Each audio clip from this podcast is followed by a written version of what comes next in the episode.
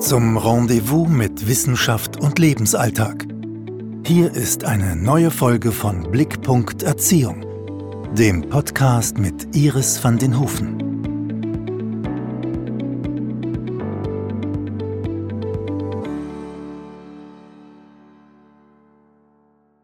Kindergarten. Nachdem wir in der letzten Podcast-Folge ein bisschen auf den Kindergarten eingegangen sind, auf die schwierige Situation, in der sich viele Kinder, aber auch Elementarpädagoginnen und auch Eltern befinden, möchte ich heute ein bisschen auf die Entwicklungsgeschichte des Kindergartens eingehen. Ich finde es ganz spannend, weil wir alle irgendwie in diese Gesellschaft hineingeboren sind, in der der Kindergarten schon so ganz normal dazugehört hat und wir vielleicht oft gar nicht auf die Idee kommen, das eine oder andere zu hinterfragen. Wenn man sich aber anschaut, äh, welchen Wandel der Kindergarten und welchen Ursprung auch der Kindergarten eigentlich gehabt hat, von der Bewahranstalt bis hin zum Bildungsort, kann es vielleicht auch Mut machen, das eine oder andere mal zu hinterfragen oder auch mal sich zu trauen, etwas einzufordern, und zwar politisch einzufordern, wenn es darum geht, dass unsere Kinder gut betreut werden. Zudem finde ich es immer bereichernd und auch faszinierend, wenn wir uns damit auseinandersetzen, was in vergangenen Zeiten mal normal war, also was die Norm war, was gesellschaftlich anerkannt und eingefordert wurde. Das regt zum Hinterfragen an und zum Reflektieren und zum Visionen kreieren. Es macht uns einfach wacher dafür, wie es war, wie es ist und wie es sein sollte.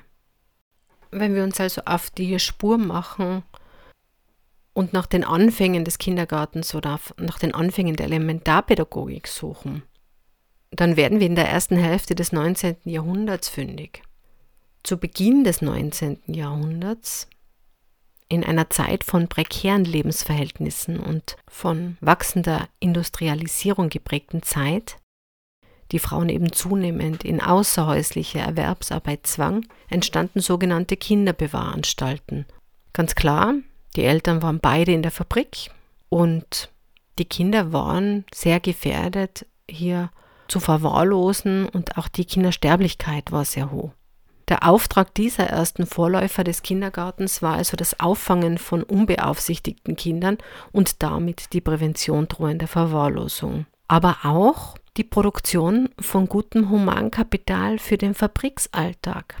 Denn man hat ganz bestimmte Menschen gebraucht für die Arbeit in der Fabrik. Man hat hier nicht die großen freien Denker gebraucht, die alles, die alles hinterfragen, sondern man hat äh, als Erziehungsziel die Gehorsamkeit erkoren. Denn man hat ein ganz bestimmtes ähm, Humankapital gebraucht für diesen Fabriksalltag. Einfach Menschen, die nicht großartig auf ihre eigenen Rechte pochen oder etwas hinterfragen, etwas kritisch überdenken, sondern man hat einfach Menschen gebraucht, die von klein auf gewöhnt waren, Gehorsamkeit als oberstes Ziel anzuerkennen, also zu tun, was einem gesagt wird und auch einen gewissen, äh, eine gewisse Leidensfähigkeit erlernt haben, also auch gut über ihre eigenen Grenzen gehen können, eigene Bedürfnisse einfach fest nach hinten schieben zu können. Neben dieser Aufbewahrung ging es äh, also um Disziplinierung und auch um Hygiene. Eben wie gesagt, Kindersterblichkeit war ein großes Thema.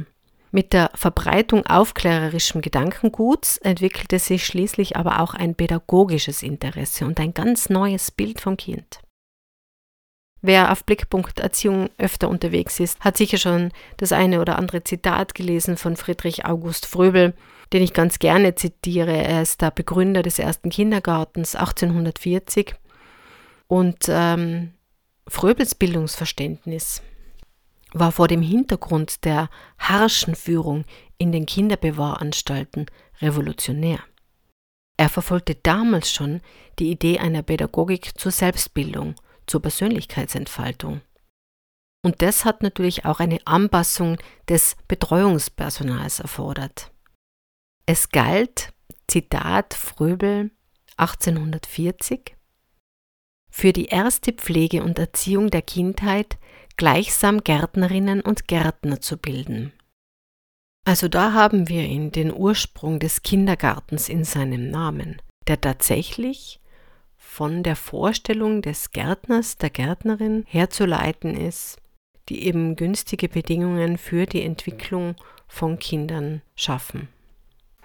Und im Kontext Selbstbildung, Persönlichkeitsentfaltung eben nicht, eben nicht mit der Gartenschere, mit der ich die Rosenhecke in Form schnippel oder mit dem Kunstdünger, mit dem ich dem Optimierungswahn fröne, sondern eben dahingehend Raum zu geben, Bedingungen zu schaffen, die einfach einer Entwicklung zuträglich sind. Dazu gehört Sonnenschein, aber auch mal ein, eine Prise Wind oder auch Regen natürlich und allem, was so zum Leben dazugehört.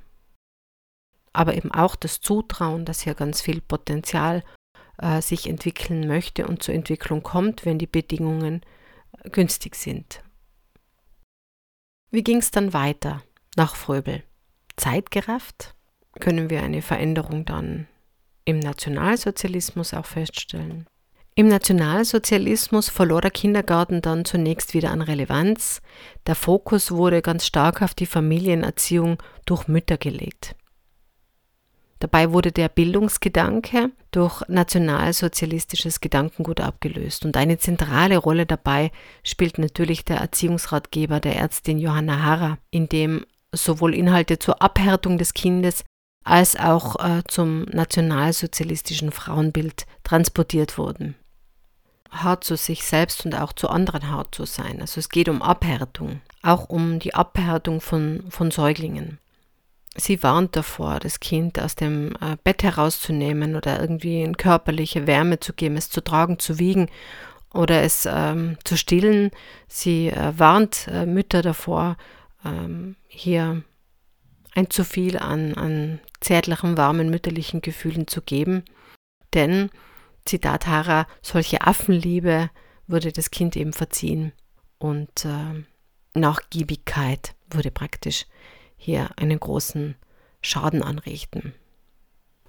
Ihr, ihre Erziehungstipps, wie äh, Kinder praktisch in einen anderen Raum zu schicken, wenn sie nicht tun, was äh, die Mutter für nötig hält, oder Kinder zu ignorieren, bis sie ihr Verhalten ähm, ändern und eben gehorsam sind, finden sich auch heute noch im Alltag von vielen Kindern wieder. Mit Kriegsbeginn stieg dann auch wieder der Bedarf an der Arbeitskraft der Frauen und äh, die außerfamiliäre Kinderbetreuung gewann wieder an Bedeutung und zwar in Form von Betriebskindergärten. Und das pädagogische Programm wurde wiederum nach den Richtlinien von Gehorsamkeit ausgerichtet. In den frühen 1970er Jahren wiesen dann entwicklungspsychologische Erkenntnisse die Kindheit als eine sensible Bildungsphase aus. Und dadurch nahm die Bedeutung des Kindergartens wieder zu. Es kam zu einem erhöhten öffentlichen Interesse an Elementarpädagogik, die dann auch erstmals im Kontext von Wissenschaft stand. Durch die Weiterentwicklung der Ausbildung im elementarpädagogischen Bereich erfuhr die Institution Kindergarten nun zunehmend an Aufwertung. Zugleich Ganz spannend blieb noch in den 1990er Jahren das Curriculum der Ausbildung zur Kindergärtnerin weitgehend unberührt von Inhalten zu den ersten drei Lebensjahren. Eigentlich unvorstellbar. Der sogenannte PISA-Schock, der vielleicht dem einen oder anderen noch in den Knochen steckt, der führte dann zu Bildungsdebatten und daraus hervorgehend zu Bildungsplänen für die frühe Bildung in Kindertageseinrichtungen, zumindest in Deutschland und in Österreich. Die Schweiz schreibt auch da wieder ihre eigene Geschichte. Durch diese Bildungsdebatten wurden elementarpädagogische Kinderbetreuungseinrichtungen als erste institutionelle Bildungsstätte im Leben eines Menschen erkannt und zunehmend gefordert, Kindern eben über vorschulische Bildung den Weg für zukünftige Bildungschancen zu bereiten frühkindliche Bildung und Erziehung also als Grundlage für eine erfolgreiche Schul- und darauf aufbauend Berufslaufbahn wird nun gesellschaftspolitisch und wissenschaftlich relevant. Dabei wird der Ausdruck frühe Bildung auch durchaus kritisch betrachtet, also die Risiken, die unreflektierte Erwartungen im Kontext frühkindlicher Bildungsprozesse, die sind auch im Blick zu behalten, wenn es denn darum geht, wenn wir hier einzelne Kompetenzen fördern, und darauf vergessen, dass es hier ein kindliches Bedürfnis nach ganzheitlichem Lernen gibt.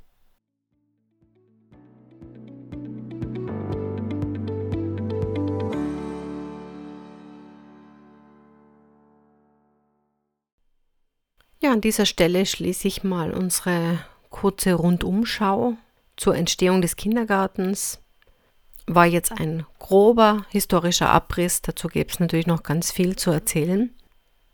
Schließen möchte ich mit einem Zitat von Fröbel, einem meiner Lieblingszitate.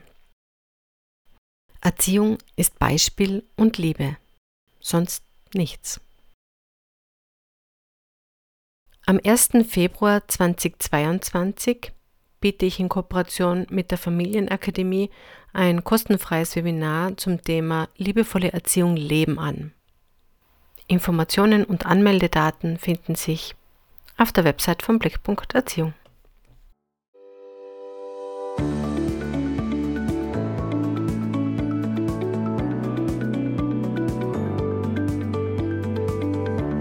Das war Blickpunkt Erziehung. Kindheit liebevoll begleiten. Der Podcast von Iris van den Hufen. www.blick.erziehung.at